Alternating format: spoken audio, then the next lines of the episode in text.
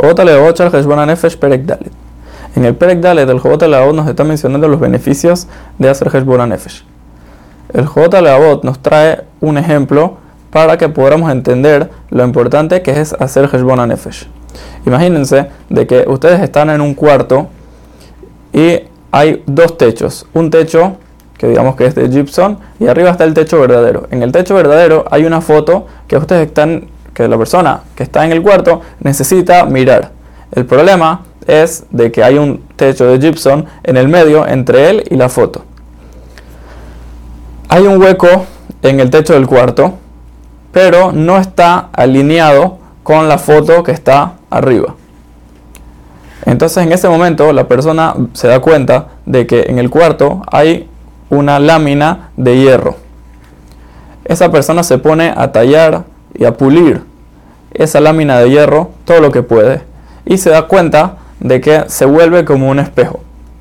Él en ese momento podrá poner la lámina de, la lámina de hierro en una posición en el hueco para poder mirar hacia adentro y poder llegar a ver la foto. Dice el Jobot Alevabot de que lo mismo es con la persona en esta vida. La Jochma de Hashem, la sabiduría de Hashem, no es alcanzable a simple vista. Hay que trabajarlo. Por eso la persona debe agarrar esa plata de hierro, esa, esa lámina de hierro, que es, que es en verdad las midot del alma de la persona, las cualidades, y comenzar a pulirla por el medio del estudio del musar y de hacer Heshbon Nefesh cuando una persona la llega a pulir, entonces ahí de verdad llega a ver esta foto, que es la, sabiduría de Hashem, y podrá llegar a alcanzarla verdaderamente.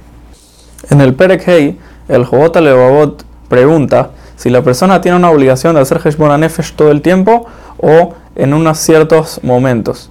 Dice el Jobot Levavot de que la persona tiene que hacer Heshbon Nefesh cada hora y si la persona pudiera hacer en cada momento y en cada acción de, el, de, o sea, de su día, entonces lo debería hacer. ¿Por qué? Porque el Heshbon Nefesh está hecho para que la persona no se olvide de Hashem. En el momento que la persona todo el tiempo está pensando qué es lo que yo tengo que hacer con respecto a Hashem, entonces ahí va a llegar a, a trabajar Hashem de manera completa, ya que todo el tiempo va a poder hacer lo que Hashem quiere de él en ese momento. Dice el Jobot Alevavot de que la persona no debe pensar de que las mitzvot son chicas, sino al revés, cada mitzvah es muy grande. Para poder entender esto, dice el Jobot voz de que hay que pensar en la siguiente parábola. Cuando nosotros vemos el, pensamos en el movimiento del sol, una persona que está parada en la tierra no se da cuenta cuando cada segundo cómo el sol se mueve. Pero si nos iríamos a donde está el sol, o sea, en el espacio, nos daríamos cuenta que el sol se mueve muchísimos kilómetros cada minuto. Así como nosotros no lo vemos desde aquí, nosotros también tenemos que saber que en las mitzvot es lo mismo. Para nosotros, las mitzvot es algo chiquito, no vemos la diferencia, no sabemos la grandeza, pero para Shem, cada mitzvah es grandísima. También la persona no debe pensar que hizo muchas mitzvot, ya que él debe saber de que eso no llega a nada de lo que él en verdad tiene que hacer con respecto a todas las cosas buenas que Hashem le manda y todas las obligaciones que él tiene.